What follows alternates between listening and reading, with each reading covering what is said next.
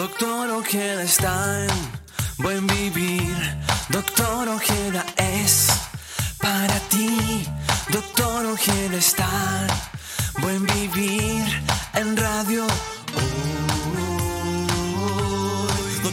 ¿Queda alguna duda?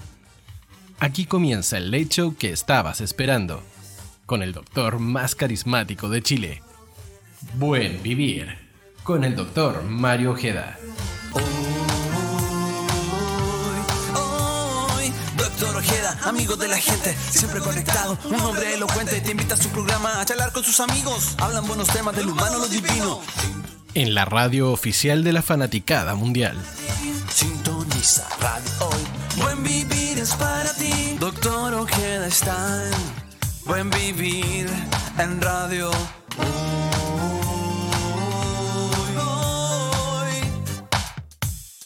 Doctor Mario Ojeda, buen vivir es Mario Ojeda. Bueno, ya estamos al aire una vez más en el programa Buen Vivir a través de www.radiohoy.cl y también a través de Zapping TV, canal 131, con difusión por nuestra plataforma streaming de Radio Hoy para todos nuestros amigos del mundo, América del Sur, América del Norte, Europa, Asia, el Caribe, todos los rincones donde hay chilenos. Y este programa esta noche, que ya se ha transformado en el favorito de los días miércoles, el late de los días miércoles de las 21 horas, tenemos un programa especial con un amigo de la casa. Lo hemos tenido en varios programas, en varias ocasiones, siempre él dispuesto a compartir y a enseñarnos muchas de las cosas que él ha aprendido en el ejercicio de su profesión. Me refiero a el doctor Jorge Eduardo Jara, médico nutriólogo, y con el cual vamos a conversar esta noche de varios temas muy interesantes. Hay un viejo adagio que dice, en mente, en mente sana, cuerpo sano. ¿No es así, Eduardo? Buenas noches, Eduardo, bienvenido al programa. Siempre es un placer, Mario, este, poder conversar contigo y este, este entretenido programa. Eh, sí, comenzamos bien diciendo que la mente y el cuerpo están unidos. Eh, yo, yo, les digo a algunos pacientes que es como una moneda de 500 pesos, no la podéis separar. Mente y cuerpo son inseparables. Cuando la mente eh, permite que el cuerpo se enferme, también es posible que la mente nos ayude a llegar a sanar el cuerpo. Así que en mente sana, cuerpo sano es una, una eso, eso, tiene mucho, esto tiene mucho, mucho que ver de, de, de, todo lo que es la filosofía, ¿no es cierto? Desde viene en tiempos inmemoriales, ¿no es cierto? Esto, esto no, no, es algo, no es algo nuevo. Sin embargo, eh, tú estás eh, desarrollando una serie de estudios en relación a eso. Ya vamos a conversar un poquito en, detalle y también de otros temas, ¿no es cierto?, que, que tienen que ver con, con, la dieta, ¿no es cierto?, tu especialidad, con el ayuno intermitente. Hay una serie de, de cosas que vamos a, a, a, desentrañar, ¿no es cierto?, y a desenterrar esta noche eh, en el programa. Así que gracias por, eh, por, aceptar la invitación, Eduardo, y bienvenido al, al programa. Gracias a, a, ti para que las personas que siguen tu programa tan atentos este, puedan tener una, una visión más holística de todo lo que se da en las universidades, que dicho sea de paso es incompleto, que uno termina la, la formación este, con, ah, con ganas de, de seguir aprendiendo, y ese es el tema. Uh, hemos aprendido ya después de graduados algunas cosas que no nos dan en las universidades y que deberían darlas, como por ejemplo el tema de las energías, el tema de los chakras, el tema de, de la nutrigenómica, todos los asuntos relacionados con la alimentación que, que, están comprobados científicamente y que en otras universidades norteamericanas, europeas, se da como parte del, del pregrado. Acá uno tiene que hacerlo después para los interesados. Así es. Así es. Y yendo al, a terreno, yendo al área chica, cuéntanos un poquito, ¿qué es esto de la mente que realmente condiciona las enfermedades o que en alguna medida, ¿no es cierto?, domina al cuerpo, ¿no es cierto?, y que realmente las enfermedades tienen que ver, ¿no es cierto?, con alteraciones, muchas veces que tienen que ver con alteraciones de nuestro pensamiento, nuestra mente. ¿De qué se trata todo esto? De hecho, hay una lectura de, del gran Gandhi que dice, cuida tus pensamientos, porque tus pensamientos se pueden convertir en ideas. Y dice, cuida tus ideas, porque luego se convierten en acciones. Cuida tus acciones, que después se convierten en tu modus vivendi, en lo que sueles hacer regularmente. Y luego ya se conoce lo que viene, la, la, lo que se llama el futuro conocido. O sea, si alguien tiene malos hábitos de alimentación, ya sabemos lo que va a pasar pero también si tiene pensamientos repetidos, eh, ya sabemos lo que se va a venir después de eso. Entonces, desde el punto de vista filosófico, hay que cuidar el pensamiento porque luego se convierte en idea, después en acción y después en costumbre.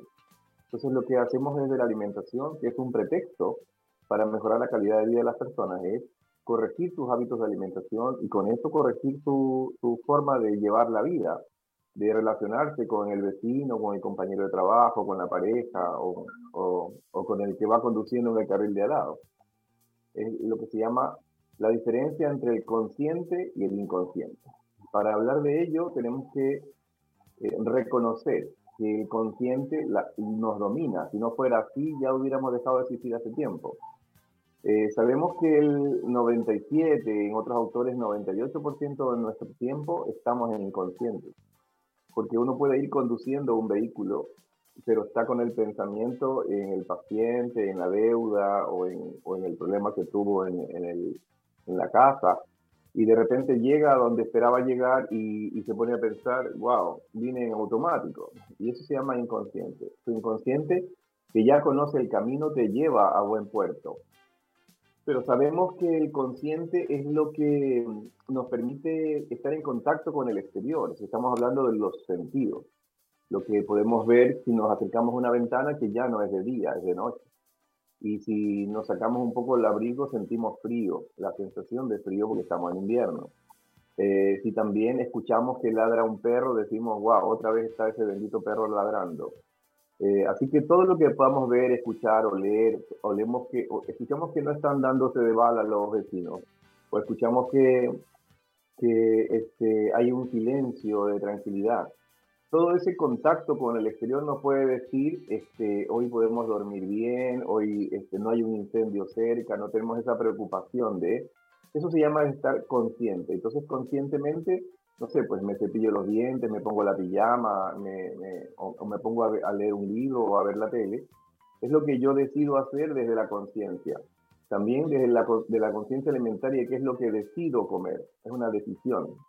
Pero tienes que saber que la mayor parte del tiempo no podemos estar manejando la regulación de la temperatura o la frecuencia cardíaca o la frecuencia respiratoria. Todo eso es inconsciente. Más aún el movimiento intestinal, o las secreciones hormonales, eh, cómo está tu tiroides, no podemos manejar eso, lo hace automáticamente todos los sistemas que están manejados por el sistema nervioso autónomo. Todo lo que hace el simpático y el parasimpático nos permiten tener una regular presión arterial, una hidratación equilibrada, un manejo hidroelectrolítico, y todo lo hace el sistema nervioso autónomo. Si nosotros nos tuviéramos que preocupar de eso, ya no existiríamos, lo estaríamos haciendo mal. Este, así que desde la dilatación de la pupila hasta cuánto orinas diario, se hace automáticamente. Y las sensaciones de sed o de hambre también tienen que ver con la regulación. Así que la conciencia es lo que es el contacto con el exterior y el estado inconsciente es la, lo que se conoce con la comunicación del interior. Así que tenemos que estar eh, con lo que se conoce como en, en un estado consciente, pero con confianza de que el inconsciente hace lo correcto. Entonces es muy interesante desde ese punto de vista, la, diferencia entre la conciencia y el inconsciente. Ahora, ¿en qué momento nos enfermamos? Porque algo pasa, ¿no es cierto?, en que se rompe este equilibrio entre el consciente, el inconsciente. ¿En qué momento, ¿no es cierto?, uno, uno empieza a enfermarse. O sea, ¿cómo, ¿qué pasa ahí, digamos, en, este, en, en, en términos de lo que, lo que significa este equilibrio? Sí, bien, es muy este, eh, precisa la pregunta, porque por ejemplo, si alguien tiene obesidad, porque ya la tiene, esto no sucedió de un día para otro. Y si en un tema de obesidad este, nosotros podemos decidir como profesionales. Eh, le recomendamos que se opere una bariátrica, sea esta manga o, o bypass, o que se ponga un balón intragástrico que funciona de todas maneras, si no, no se hiciera regularmente, o que se tome un medicamento para inhibir el apetito, bueno, es lo que más se hace, digamos, pero eso solamente es el 10% de lo que hay que hacer. El 90% tiene que ver con el inconsciente, con lo que se llama la conciencia alimentaria y también con lo que uno decide comer. Cuando una persona tiene ansiedad porque le gusta el chocolate o porque le gusta la fruta o el dulce, eh, hay que revisar en su inconsciente qué es lo que le evoca esa, esa, ese dulzor, esa necesidad de comer algo dulce. Probablemente se relaciona con una separación temprana de la mamá o que la mamá tuvo que irse a trabajar o tuvo que dejarlo abandonado con la abuela. Y ese, ese sentido de abandono hace que ella no tuviera en los primeros 5 o 6 años de vida eh, ese, ese contacto con mamá. Eh, esa falta de dulzura de mamá, esa falta de cariño de mamá, hace que el individuo entonces evoque ese momento y comience a premiarse con algo dulce porque es lo que le faltó. se trata de compensar con el estado inconsciente de tener que comer algo dulce. Y si solamente eh, utilizamos el 10% después de que pase el tiempo, porque es un tema de tiempo, no importa si se opera, se pone el balón, es temporal o si se toma el medicamento hasta que aparecen efectos colaterales para poder manejar eso. Eh, es el tiempo que es rico para poder aprender a comer lo correcto.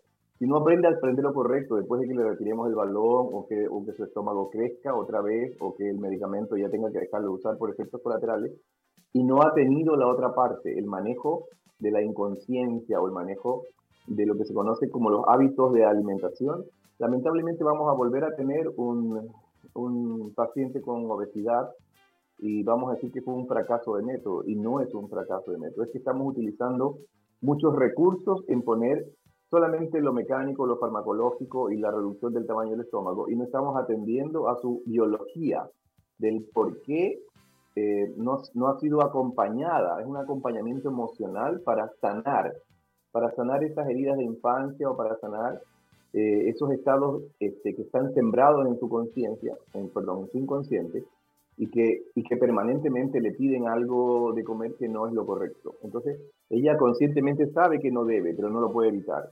Y, eso es lo que tenemos que tratar también. Tenemos que acompañar a nuestros pacientes no solamente con la primera etapa, sino también con el aprender a comer lo correcto. Eso es solo un ejemplo de lo que viene con el acompañamiento emocional.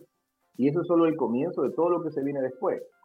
Porque, por ejemplo, eh, todas las enfermedades oncológicas, eh, si nosotros le preguntamos desde cuándo le hicieron el diagnóstico y comenzamos a conversar unos pocos meses antes de esto, no importa si es un cáncer de mama o de próstata o, o una, o una lesión infoproliferativa, cualquier oncología que se presente como diagnóstico tiene detrás de él o ella una historia que contar acerca de lo emocional. Entonces, la emoción siempre acompaña a un enfermo de cualquier área y en el área oncológica con mayor razón para que se lleve semejante catástrofe.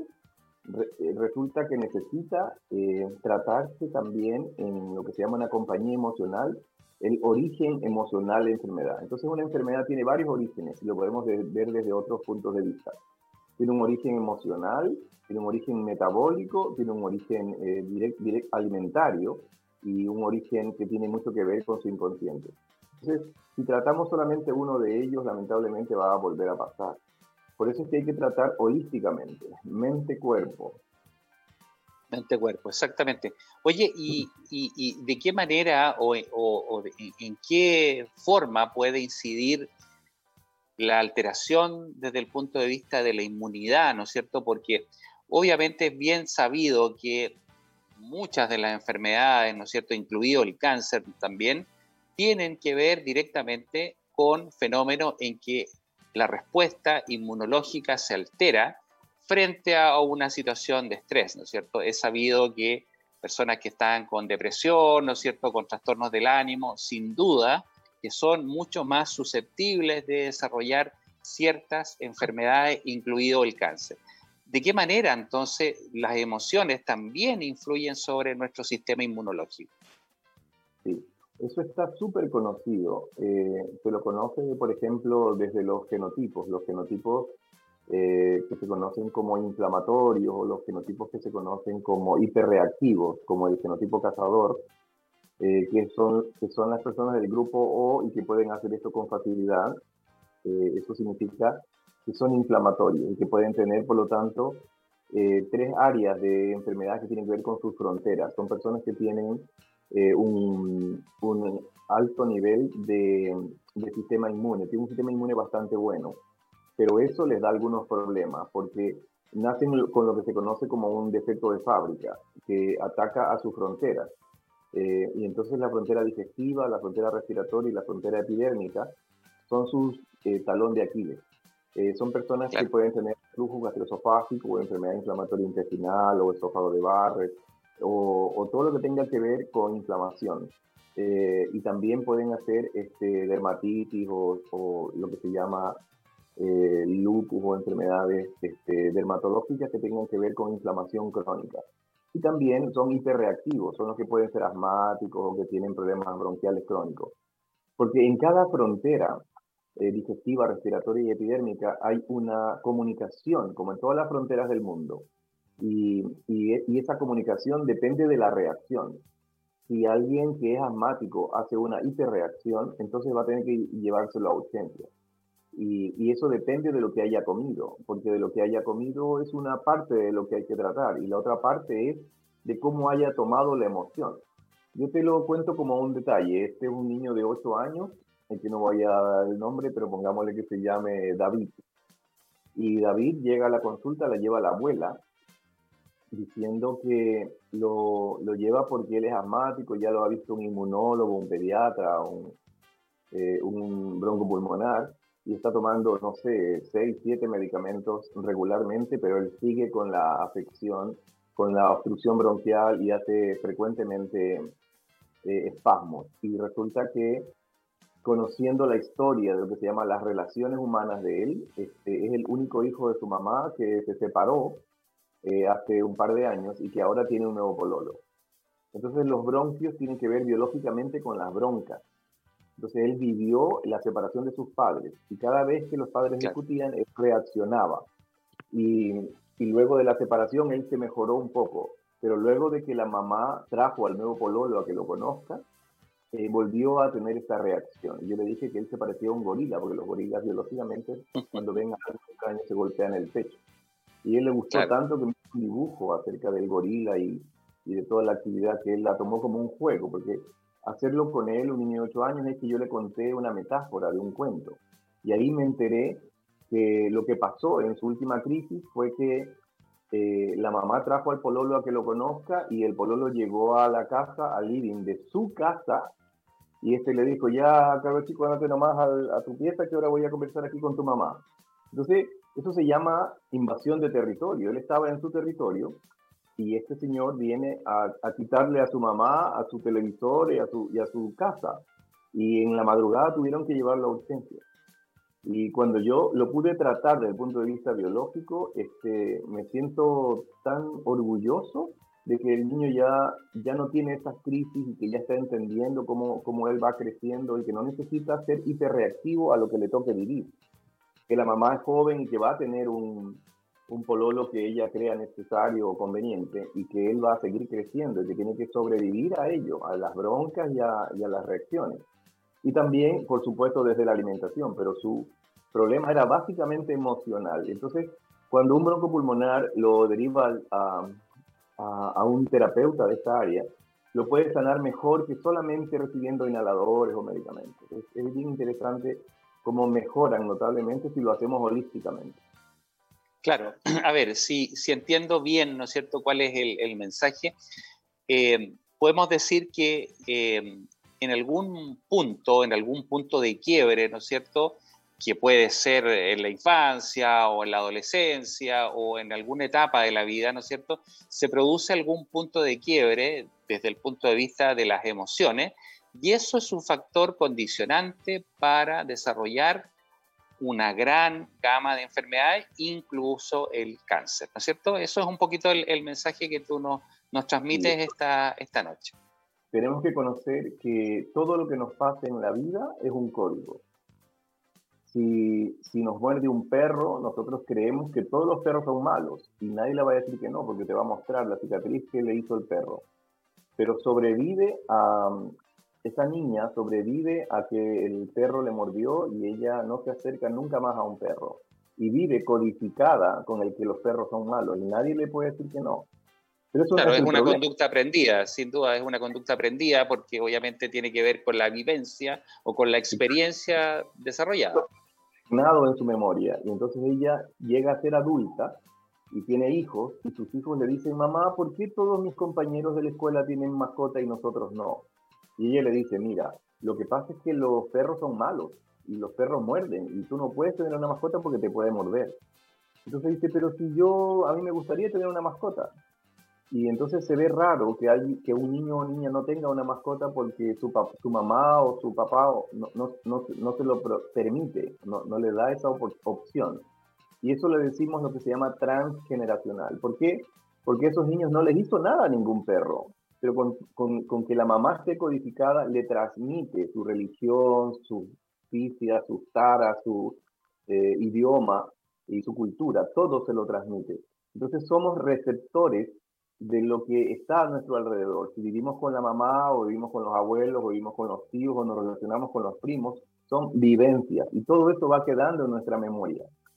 Y si tú reaccionas bien a eso, porque, no sé, te dejó una polola, te pones triste ese día, a lo mejor el día siguiente, pero después del tercer día ya te buscas una nueva polola y ya pasó. Pero hay personas que se quedan en ese pasado, de que lo dejó el pololo la polola y, y lo dejan ahí, viven en ese pasado, en el pasado. Entonces hay que ir saliendo de, de, lo que te tocó vivir, que si se murió el perro, que si se murió el hámster, o que, o que se murió la abuela, o que se echaron de la casa, no sé, lo que te haya pasado, es neutro, es como tú lo tomas. Entonces, cualquier, es lo que se llama un código, y por eso la terapia se llama descodificación biológica. Hay que encontrar el código que es lo que le permite estar enfermo, viviendo esa, eh, esa realidad del pasado como si fuera hoy o como si fuera permanente. Entonces, eso es desde el punto de vista emocional. Pero desde el punto de vista este, alimentario, se sabe que mm, el 80% de Chile tiene sobrepeso y también se sabe que, que más del 90% de la oncología comienza con, una, con una, un sobrepeso o con una, insulino, una insulina alta. Entonces lo que hay que trabajar es en lo que se conoce como la, em, la prevención de ello. No hay que esperar a que tenga síntomas para hacer algo. Mira, algo súper distinto que tiene que ver mucho con las emociones. Una, una mujer de, de, 50 años desarrolla una tumoración en, el, en, en, la mama. Es bien distinto si lo hace en la mama derecha o en la mama izquierda, de acuerdo a sus emociones, dependiendo si la mamá es derecha o zurda, o diestra o zurda. Y dependiendo de, de, de esa condición de mamá, es que le da la enfermedad. Mira lo que estoy diciendo y se da en dos líneas, lo que se llama una X y una, una Y, lo que significa la intensidad de la emoción versus la duración. Porque un cáncer de, de pulmón o un bronco pulmonar puede ser porque tiene una intensidad de una tristeza grande o una tristeza pequeña pero recurrente. En cualquiera de los dos casos aparece la lesión en determinado tiempo. Es una condición. Pasa lo mismo en, la, en lo que se conoce como, creo que alguna vez lo dijimos, el adenoma, que en algún momento llega a ser carcinoma, en X tiempo. Claro. que es preoncológico, es. un sujeto que se predispone a, pero se, se, predispone más si tiene insulina alta o, obesidad o trastornos alimentarios, Entonces, todo se concentra o se alinean los planetas para hacer la, la tormenta perfecta. Pero si una mamá tiene una eh, lesión, en una, una mujer diestra tiene una lesión en la mama izquierda, tiene una relación, su problema de mama tiene una relación con su hijo, que tiene que ver con que si es del, de la glándula mamaria o si es del conducto, que es 80-20 la proporción, si es de la glándula mamaria tiene que ver con, su, la, con la primera capa en, en, este, que tiene que ver con las tres capas endodérmicas, mesodérmica y epidérmica. Pero en, el tema de la mama, tiene que ver que si es diestra, tiene una relación con el hijo. Y si, y si tiene una lesión en la otra mama, la misma mujer diestra es una relación con el papá de la guagua, en una separación o en un conflicto de, de que, tiene que tiene relación con él o ella, digamos. Correcto. Perfecto. bueno, vamos a, vamos a ir a una breve pausa y vamos a volver eh, a conversar con el doctor Eduardo Jara de este tema muy, muy interesante que tiene que ver con la relación entre la mente y el cuerpo. Vamos y volvemos. Ya estamos de vuelta en el programa Buen Vivir a través de www.radiohoy.cl y canal 131 de Sapin TV. Bueno, y recibimos también algunos WhatsApp. Tenemos un WhatsApp de, ahí, de un amigo, un gran amigo, Jorge Urra, enfermero de Red Salud, que nos envía un cariñoso y afectuoso saludo. Nosotros se los devolvemos y gracias, Jorgito, por tu eh, audiencia y por estar con esta noche con nosotros compartiendo de estas enseñanzas que nos proporciona el doctor eh, Eduardo Jara. Eduardo, quiero llevarte a un tema eh, súper frecuente y muy, muy interesante hoy por hoy, que tiene que ver con el ayuno intermitente. Y que en realidad muchos lo promueven, ¿no es cierto?, eh, como una forma realmente de resetear tu sistema metabólico, ¿no es cierto?, y volver a, este, eh, a cero, ¿no es cierto?, tu sistema inmunológico, ¿De qué manera, ¿no es cierto?, nos beneficia y cómo se hace el ayuno intermitente. Bien, este, esta es una excelente pregunta, Mario, porque tiene mucho que ver con la frecuencia. Es cada vez más frecuente que grupos de distintas partes del mundo, Europa, Estados Unidos y por supuesto Latinoamérica, eh, están haciendo no solo la información acerca de dieta cetogénica y ayuno intermitente, sino también existe formaciones para pacientes o gente que hace ejercicio, eh, que ya se conoce este, las bondades del ayuno intermitente. Nosotros comenzamos el tema de los ayunos haciendo lo que se conoce como un detox, que es, una, es, una, es un periodo de pocos días de, comer lo correcto, se dice, de lo que se conoce como eh, comer eh, proteínas con lípidos y con, hidratos de carbono no industrializados. Entonces en, el desayuno le, damos algo así como una paila de huevos con jamón de pavo o si prefiere una tortilla de verduras o, también un omelette de huevos con champiñones, tomate, pimiento donde mezclamos eh, las proteínas del huevo que también puede ser eh, peces o aves, la mezclamos con los lípidos, pero los lípidos que se recomiendan son de coco, de oliva, de palta o de mantequilla. Y con eso este, no extrañan los lácteos y los derivados del trigo, que es lo que no se recomienda para salir de ese tóxico. Entonces, con un desayuno de ese tipo, en que son dos huevos grandes o tres huevos pequeños, se come una paila de huevos, eh, es realmente comida verdadera primero y no le da hambre en por lo menos cuatro o cinco horas. Por eso no se recomiendan los desayunos muy temprano, eso a las 6 de la mañana. Se recomiendan que sean tarde, 10, 9 mínimo. Y por eso alcanzamos a llegar al, al, almuerzo eh, sin necesidad de estar picoteando por ahí alguna galletita, porque eso lo hace salir de cetosis. El tema de la cetosis es comer alimentos en que no eleven su, de un modo importante su glucosa, para que el individuo pueda utilizar la reserva energética que está en forma de grasa. Entonces se puede conseguir cetosis en horas o a lo mejor en uno o dos días, dependiendo de su, de su metabolismo. Si tiene un metabolismo eh, con suficientes mitocondrias, puede hacerlo en horas. Si está un poco ¿Cuántas, horas se, ¿Cuántas horas se recomienda el ayuno? ¿12, 14, 16 horas? ¿Cuál es lo recomendable? La recomendación más conocida se conoce como 12-12. Que, que, más que un ayuno, ese es como em, como organizarse solamente. Es como si tu 11, 11 comidas llega a ser como las 7, 8 de la tarde, entonces tu desayuno puede ser 8 o 9 de la mañana, 12 horas después. Pero si tú tienes una cena tipo 11 de la noche, entonces tienes que esperar hasta el mediodía del día siguiente para volver a comer. Eso es lo que se conoce como 12 horas. Y realmente o sea, te saltas el desayuno. Se saltas el desayuno, básicamente, si comes tarde. Tarde se salta el desayuno. Entonces, para poder hacer un ayuno intermitente, eh, recomendamos que sea no menos de 16 horas. O sea que desde las 8 de la noche hasta las 8 de la mañana son las primeras 12 horas. Y le vamos diciendo que su desayuno es cada vez más tarde.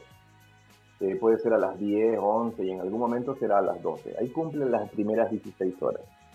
Pero eh, cuando el individuo come lo correcto puede llegar a ello, porque si está totalmente desorganizado en su alimentación y pasar directo al ayuno es como eh, un poco contraproducente. Se tiene que pasar por el periodo de detox de 12-12 durante unos pocos días para hacerse unos exámenes de sangre, a ver cómo está funcionando su hormona tiroidea, su insulina, su glucosa en.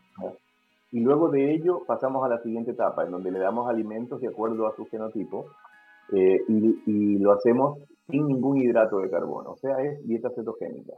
Entonces, podemos hacer que su desayuno sea tan, eh, desayuno, almuerzo y oncecita, que su desayuno sea tan, tan lejos de la mañana que llega a ser al mediodía. Entonces fusiona las proteínas que iba a comer en el desayuno con las verduras que iba a comer al mediodía. Entonces tenemos una comida eh, principal que está fusionado eh, el desayuno con el almuerzo. Y eso le decimos eh, la primera comida del día, la más importante. Y luego la segunda comida del día, que la hacemos en la tarde, o sea, seis horas después. Entonces tenemos un 16-8. 16 horas de ayuno y 8 horas para comer el almuerzo y la oncecita. Cuando pasamos por varios, varios días de lunes, miércoles y viernes, o martes, jueves y sábado, lo comenzamos a hacer cada vez más frecuente. Llegamos a hacerlo todos los días en algún momento. En que todos los días ya no desayunamos temprano, solo tomamos agua y té sin endulzante hasta el mediodía. Con eso ya tenemos casi el 80% de lo que hay que hacer para la mayoría de las personas. Con eso obtenemos lo que se llama eh, detener el tiempo, el deterioro y lo que se conoce también técnicamente como limpiar la piscina para el verano. Comienza después de las 16 horas a secretarse algunas de las hormonas que necesitamos para todos esos cambios en lo que se conoce como eh, la apoptosis, que se premió recientemente en el 2016 en un premio Nobel de Medicina. Entonces la apoptosis se consigue cuando tenemos por lo menos 16 horas de ayuno. Ahora, cuando ya ha disfrutado de todo ese tiempo, ya ha cambiado sus hábitos de alimentación, ya no toma bebidas, ya no come dulces, y entonces puede pasar a la siguiente etapa. Como nosotros le decimos, es como la escuela, el colegio y la universidad, porque la información es distinta. Entonces, en la última etapa, ya cuando ha cumplido sus, metas, está a punto de llegar a su peso ideal y está haciendo sus actividades recreativas eh, como corresponde, entonces pasamos a la siguiente etapa, lo que yo, lo que yo denomino ir al Himalaya y poner la bandera de Chile y bajar por el otro lado, que es lo que se conoce como el 23-1. El 23-1 es que comemos una sola comida al mediodía.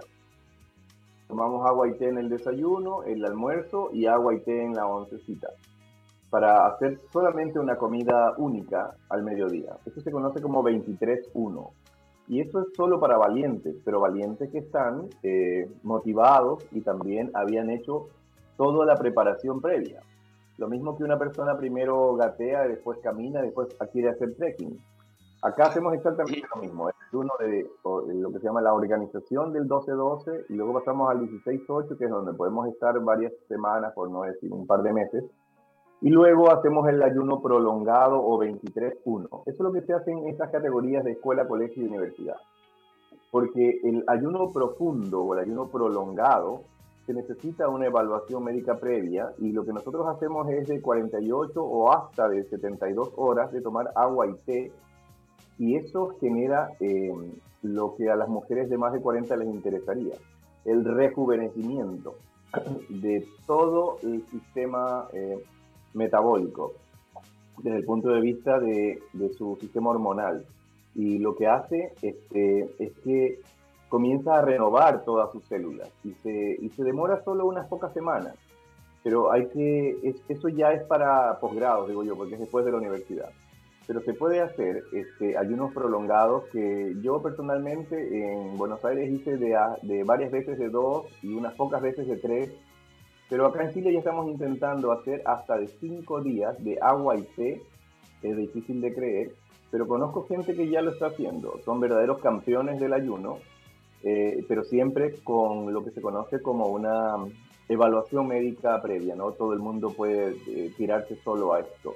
Después de 48 o 72 horas necesita eh, tener a un médico calificado cercano para que lo pueda ayudar desde el punto de vista de, la alimentación correcta. Después de ello ya se gradúan, pues, de, hacer lo correcto, de llegar a su peso ideal y de poder limpiar cada vez que quieren, hacer esto una vez al mes o, o, una vez al año, como lo decía. Es muy, muy interesante y todo está documentado, no hay nada por inventar Sin duda, es un, es un algo, es un concepto muy, muy interesante y que viene de los tiempos bíblicos. Recuerda, recuerda que Jesús, ¿no es cierto?, hacía periodos de ayuno prolongado, ¿no es cierto? Y los tiempos bíblicos, eso se, ya se describía. Y estaba recordando una conversación que tuve con un colega anestesiólogo hace algunos días atrás em, en una clínica y él me comentaba justamente que él siguió el método del médico científico japonés, ¿no es cierto?, eh, ganador del premio Nobel, y él me contaba efectivamente que él practicaba hace algunos años el ayuno intermitente y me decía, mira, yo perdí 12 kilos con el ayuno intermitente y yo dejé de ser hipertenso, siendo hipertenso diagnosticado, con tratamiento, ¿no es cierto? Y se me desapareció la hipertensión arterial, hoy no tomo ningún tipo de fármaco y perdí 12 kilos y estoy en perfectas condiciones. ¿Se puede lograr? Sí, se puede lograr. Se puede retroceder en el tiempo, se puede mejorar el estado metabólico, mitocondrial y vascular.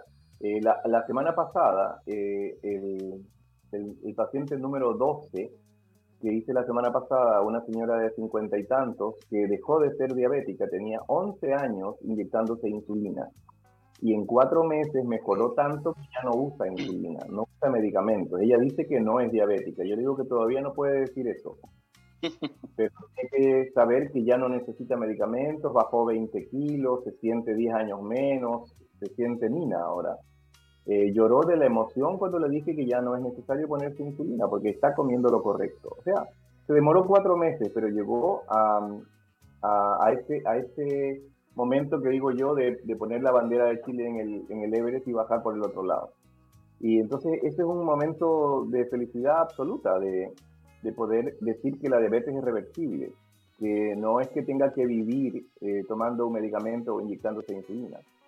Porque yo conozco familiares que dicen, este, si se me sube un poco la insulina porque me tomo una bebida, pues le pongo un poco más de insulina a la inyección y con eso se me la regula. Eso es una barbaridad. No le puede decir a alguien que es sobreviviente oncológico, ahora aproveche que sobrevivió a la cirugía, a la quimio o a la radio y ahora aproveche para comer de todo, pero poquito. Eso es una estupidez desde el punto de vista alimentario. Un diabético o un oncológico no puede comer cualquier cosa, debería comer lo correcto. Por eso tenemos que individualizar. Es bien, bien interesante eso. Está todo escrito, no hay nada que inventar ahí. Solamente hay que seguir las pautas eh, internacionales de alimentación. Está, está todo por hacerse nomás. Recién acabamos de inaugurar un programa que al principio le denominábamos UMI, Unidad de Medicina Integrativa, pero que ahora se llama ALMA, ALMA Raíz, que tiene un acrónimo de, los hijos de los dueños. Y tiene que ver con alimentación saludable y tratamientos desde el punto de vista psicológico y también terapias de psiconeuroinmunoendocrinología. Entonces es un, lugar privado eh, que queda en moneda 1040 y que, se, y que, y que tiene mucho que ver con el tratamiento personalizado. Eh, son lugares en donde no vamos a usar medicamentos, usamos solamente alimentos y usamos terapias, de musicoterapia, terapias de, de masoterapia, terapias de acupuntura, todo lo que sea este, natural, todo lo que es natural, ¿cierto? Por así decirlo, sí y que se sabe que funciona. Entonces lo vamos a hacer este, desde, desde esa perspectiva. Y estamos en Marcha Blanca ahora en agosto y inauguramos en septiembre. Ahora estamos atendiendo a los funcionarios de Laboratorio Cruz del Sur, donde hacemos los procedimientos de endoscopía, y nos hemos dado cuenta de ello. Eh, bueno, ahí tenemos el bioplasma que tú conoces, y, y, los comenzamos, y tenemos una nutricionista, tenemos, bueno, un psicólogo, y van a comenzar a llegar los demás. Estamos atendiendo a los funcionarios, eh, por supuesto sin costo para ellos, para que conozcan de qué esto existe y puedan recomendárselos a sus familias, a sus amigos. Y luego, pues con, con un bono sencillo de FONASA vamos a comenzar a, a tener convenios con algunos consultorios del sector y luego vamos a terminar en lo que se conoce como la formación, ya no es la información. Vamos a tener los días sábados reuniones a donde nos dé el aforo, eh, algunos para hacer masoterapia o yoga o, o, lo que se conoce como pilates, para lo que es la rehabilitación física y metabólica, y a otros con lo que es el conocimiento de qué como si soy diabético, qué como si soy hipertenso, qué como si, si, si tengo intolerancias alimentarias.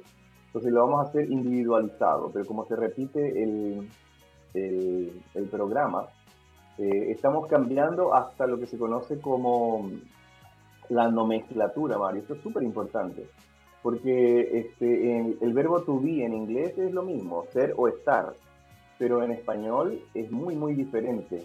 Eh, una cosa es tu ser, lo que es lo más íntimo de ti, lo que es tu identificación. Por ejemplo, tú eres un tremendo profesional, eres un, buen padre de familia, un buen vecino, un buen compañero de trabajo, ese es tu ser. Entonces se puede decir que eres médico, por ejemplo. Eso es tu ser.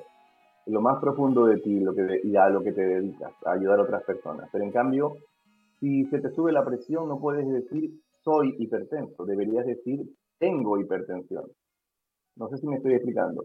Cuando sí, cuando le dice, oiga, usted es hipertensa, este, la paciente dice sí, soy hipertensa. Y no es hipertensa, porque la el diagnóstico no es una lápida para el resto de la vida, es una foto, que no tenía la misma cara cuando estaba en la escuela o en el colegio, y, de soltero o de casado. Hay una variación si la vemos como una foto. Entonces puede, puede ser reversible, puede mejorar la cara de la foto. Pero si le decimos que es una lápida y que si la abuelita es diabética o fue diabética y ahora le toca ser usted diabético, suena como que es genético. Y eso es bien poquitito y eso, vale es muy poco, sin duda. No le podemos echar la culpa a la abuelita de lo que uno decide comer. Exactamente. Entonces, el medio en que se desenvuelve el individuo es lo que le va a decir si es o está. Porque le puede decir que, que tiene diarrea, no que es diarreico, porque se le va a quitar. Entonces, exactamente. La nomenclatura del soy o estoy. Eso. Claro. Fíjate que es bien interesante y yo, y yo mientras tú conversabas esto lo llevaba un poco al plano, por ejemplo, de la, de la obesidad, ¿no es cierto? Que tú ves un paciente obeso y tú ves la familia y son todos obesos, el chico obeso, la mamá, el papá, el tío, toda la familia, el grupo familiar. Y tú dices, bueno, ¿esto será genético? No, sin duda que no. Eso es, una, es, un, es un sistema de vida que la gente adquiere y eso lo va transmitiendo de generación en generación, pero no es que lo vaya transmitiendo genéticamente, sino que va adquiriendo las malas hábitos, los malos hábitos o las malas costumbres, por así decirlo, en ese aspecto. ¿Sabes lo que yo he visto en algunos casos locales? En que la mamá, de, la, la matriarca de toda la familia, cuando era pequeña, ella se tenía que ir a dormir sin comer. ¿Tú sabes lo que eso significa? Claro. Ella pasó hambre cuando era una niña y no quería que los hijos pasaran hambre. Exactamente, cuando ella creció y se hizo mamá, dijo, esto no tiene que volver a pasar, nunca más. Claro, ella les hiperalimentaba a todos, pero es un tema de la mamá. hay que, por eso es que eh, por eso es que nosotros no tratamos al individuo como tal, lo tratamos también en toda su parentela, todas las relaciones personales, familiares o de, o de consanguinidad. Por eso es que tenemos que ir un poco más allá, ver al, al paciente como el centro de nuestro sistema solar, pero saber que tiene varios satélites también a los cuales que, si tenemos un paciente postrado, hay que entrenar a la persona que lo cuida para que lo ayude a salir de ese postrado. Hay que preguntar al paciente si realmente quiere, tiene ganas de vivir y lo podemos ayudar. Porque si no, hay que acompañarlo en su, en su decisión de morir, no necesariamente haciendo eutanasia, pero por lo menos acompañarlo emocionalmente, porque si tiene ganas de, no tiene ganas de vivir, ¿qué podemos hacer? No importa lo que tú le pongas una sonda nasogrenal o lo que fuera. Si no tiene ganas, no, pero si podemos trabajar en su inconsciente o en la, en la emocionalidad de su, de su enfermedad, no importa si es una ave o una secuela de algo o un, o un trauma. Entonces podemos levantar a esos enfermos también con terapia psicosomática. No necesariamente eh, llévenselo a la casa que no hay nada que hacer se puede hacer hartas cosas, pero no solo con el Claro, y, Exacto, y no, y no solamente tratar el síntoma, ¿no es cierto? Como lo hacemos desde el punto de vista de lo que es la medicina convencional, ¿no es cierto? Tú tratas una úlcera, tratas un dolor abdominal, tratas un colon irritable, ¿no es cierto? Pero no tratas la génesis, el origen, ¿no es cierto? De dónde parte esto, porque detrás de esto hay un conflicto y muchas de las enfermedades obviamente tienen una base y un trasfondo de tipo psicosomático. Entonces ahí está el punto de partida, el origen, ¿no es cierto?, de muchas enfermedades. Y recordemos nuevamente que también muchos cánceres, ¿no es cierto?, se gatillan o se desencadenan por conflictos desde el punto de vista emotivo también. Sí, y hay mucho que decir también con, con el sistema inmune, que tiene que ver con, con, lo que le está tocando vivir o, lo, o, con lo que se juntaron varias cosas. Entonces su sistema inmune tiene mucho que ver como, como su defensa. Ahora mismo eh, hay una medicina energética que se está impartiendo. Eh, eh, yo lo conocí en el San Borja Rearán, ya terminó ese diplomado ahí. ahora están haciendo uno en el IST, imagínate. Y está avalado por una, una universidad chilena y se están haciendo, están formando a miembros del equipo de salud, o sea, tecnólogos, técnicos en enfermería, enfermeras y algunos médicos también. Están aprendiendo lo que se llama medicina pránica.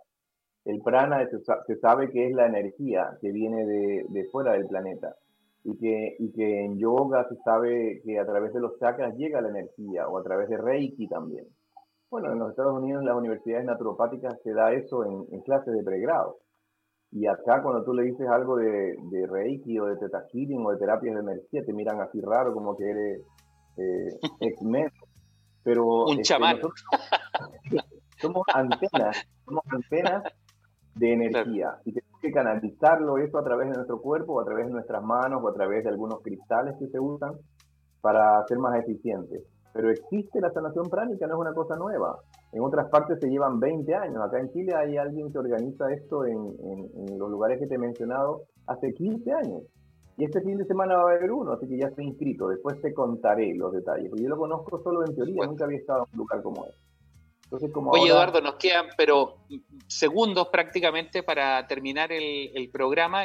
Quiero que nos digas brevemente cuáles son tus redes sociales y dónde nuestro público te puede contactar. Eh, bueno, este, estamos inaugurando el área de medicina integrativa en, lo que se llama salud integral en moneda 1040. Esto queda en Santiago Centro. Y los teléfonos se los, se los paso después, pero eh, tenemos lo que se conoce como eh, la plataforma de Doctoralia. Si ustedes ponen ahí Eduardo Jara Salazar en doctoralia.cl, eh, pueden, podemos ayudarlos de un modo más individual. Pero ¿Tu Instagram? ¿Tienes tu, Instagram? entiendo que sí, creo que lo, lo maneja la Caro, se llama Tasa. ¿Doctor Eduardo Jara? No, no, no, no, no lo recuerdo. Ya, pero, pero tienes Instagram y tienes Face. Tú tienes una página de, en todo caso, Su Instagram está saliendo abajo en el GC. Ah, perfecto, ya. Y tú, tú, tú tienes una página de Face que es muy interesante que se llama Oncología y Metabolismo. ¿Cierto? Eso lo tienes todavía, ¿no? Oncología y Metabolismo se creó hace unos tres años, casi cuatro, para apoyar a todo eh, paciente o familiar oncológico con información, con eh, recomendaciones alimentarias, con, y ha ido creciendo en Latinoamérica y de México, de varios lugares. Es muy, muy interesante cómo la gente llega con la necesidad y, va, y, se va, y va aprendiendo un poco sin necesidad de, de, gastar en ello, digamos, en lo que es información. Así que es para apoyar a los pacientes oncológicos de donde sea necesario. Bueno, quiero dar las gracias a mi gran amigo Eduardo Jara por la interesante conversación de esta noche. Desearle éxito en su nuevo desafío. Él es una persona muy inquieta y siempre está estudiando y revisando nuevas, eh, digamos, conceptos, ¿no es cierto? Y nuevo, enfrentando nuevos desafíos. Así que te deseo todo el éxito en esta eh, nueva aventura del, saber. Y bueno, y a nuestros amigos que nos acompañaron esta noche, eh, desearles una muy buena semana darles gracias por la sintonía y a Miguelito, nuestro radiocontrolador, Miguel Espinosa, también muchas gracias por el buen programa de esta noche. Nos encontraremos en siete días más, si Dios así lo quiere, y que Dios los bendiga. Buenas noches. Cerramos la consulta por esta semana.